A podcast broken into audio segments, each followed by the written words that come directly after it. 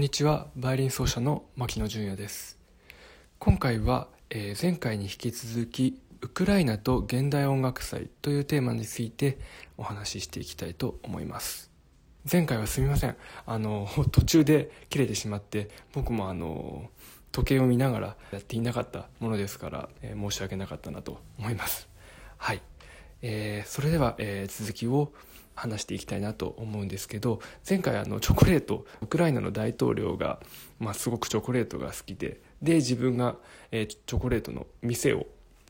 作ってしまってでそれが現在もあのウクライナで大変よくあの売られていて、えー、お土産の名品の一つだということをお話ししました。えー、これもすごいなというふうに思います。日本で、えー、行ったらねあの安倍総理が自分の、まあ、お茶の店とかそういうものを持ってそれが全国にその店があのあってそれがお土産の一つの、ね、あの名品になっているということで日本だとなかなか見られないような状況じゃないかなというふうに思うんですけど、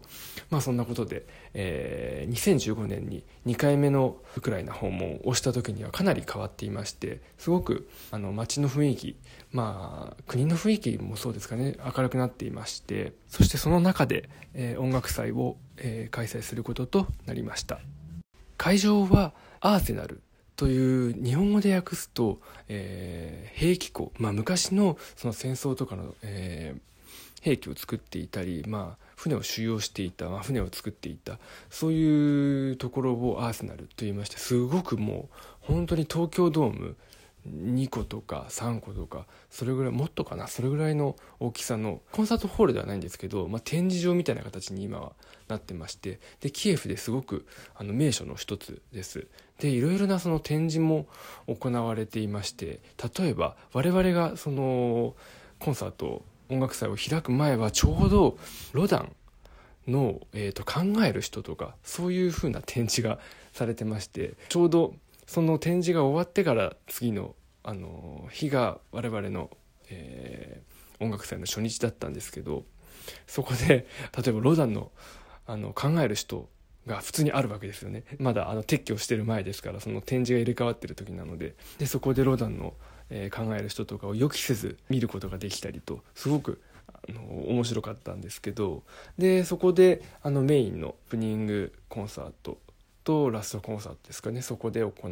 うことができました、まあ、そこはもう普段コンサートとかそういうまあポップスみたいなコンサートをやってるんですけどもクラシックのコンサートっていうのは全然なくって初めてだったんですけどまあ本当にもう天井が本当にもうすごく高くてなので音の響きもすごく良かった。ったんですよね。なので、えー、そこを、えーと、拠点に、えー、大きなコンサートは今後開催していくこととなるんですけどあとキエフの名所といったら会場でいうと,、えーと、フィルハーモニーというところがありましてここは言わずと知れた名劇場といいますかプロコフィエフだったりオイストラフだったりリストだったりそういうあとホロビッツですねピアニストのとかもうそういうビッグネームの方々まあ、ありとあらゆる、まあ、その有名なアーティストがそこで、えー、コンサートを開いていたということです。なので、まあ、そこでも、あのやるという機会はあったんですけど、まあ、現代音楽の音楽祭なので、まあ、そういうね、えー、歴史的なすごく趣のある雰囲気というよりは、えー、どちらかというと新しいいろいろな、えーと、展開ができるちょっとモダンな建築物の方がいいのかなっていうふうに、まあ、あと音響的な面も考えてそういうふうなものがいいなっていうことで私たちはアーセナルというところを拠点にして、えー、活動しています。はいえー、そこで、えー、最初の年は15個10日で確か15個以上のコンサートやレクチャーをやらせてもらって、えー、それを皮切りに、えー、毎年、えー、たくさんのコンサートを開催させてもらっているんですけど今でもう100公演を多分超えてるんじゃないかなというふうに思います。ウクライナのその現地のミュージシャンと、まあ、我々の同僚のヨーロッパの、えー、現代音楽を演奏している演奏家たち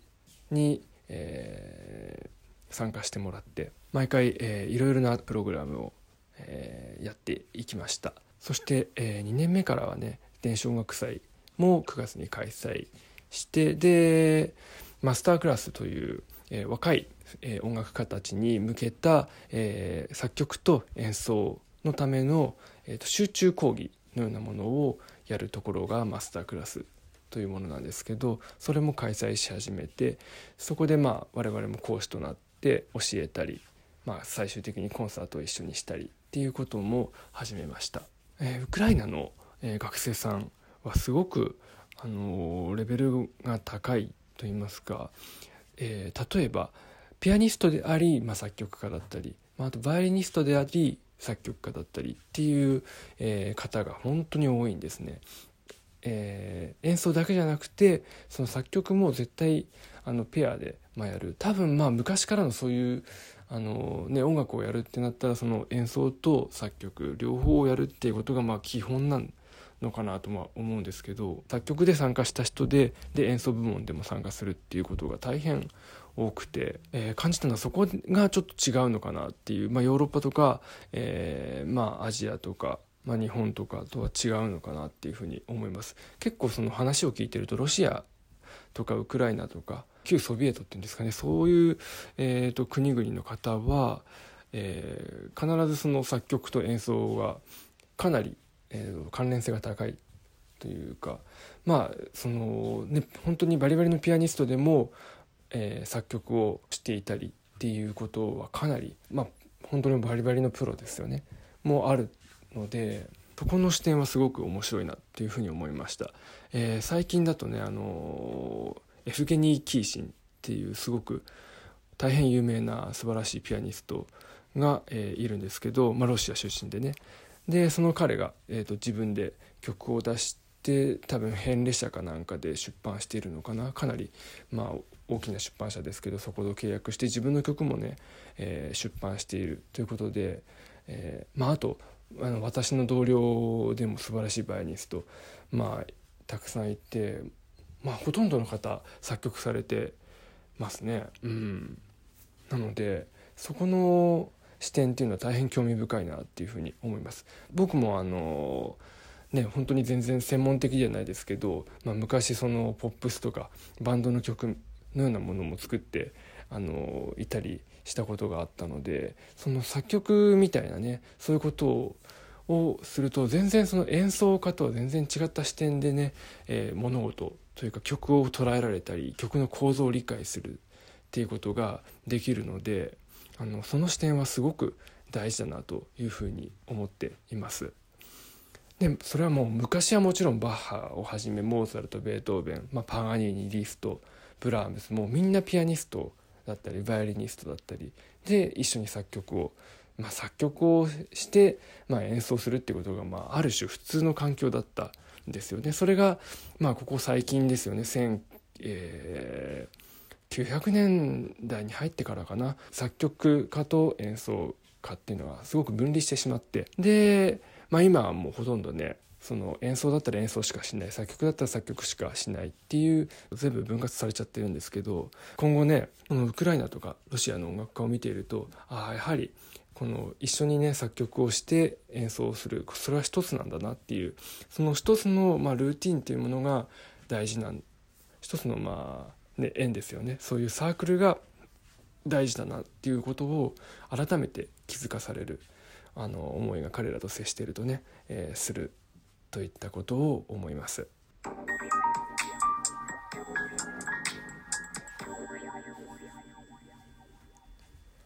はい、えー、ということでね今回はウクライナと現代音楽祭の後編についてお話ししました。えー、今回はそのね、その作曲と演奏の関連性というかそのサークルの大事さについて、えー、お話しました、はい、でも彼らもそのロシアから、えー、とそのヨーロッパのね現代音楽の手法を、えー、結構、まあ、年代でいうと最近ですよね。取り入れ始めてで今もすごく取り入れてであの新しい音楽を作ってるわけですけど次回は、えー、ソ連、まあ、ロシアのその現代音楽の事情、まあ、どういう音楽の変遷になったかっていうことを中心にお話しして話を進めていきたいなと思います。ご清聴ありがとうございました。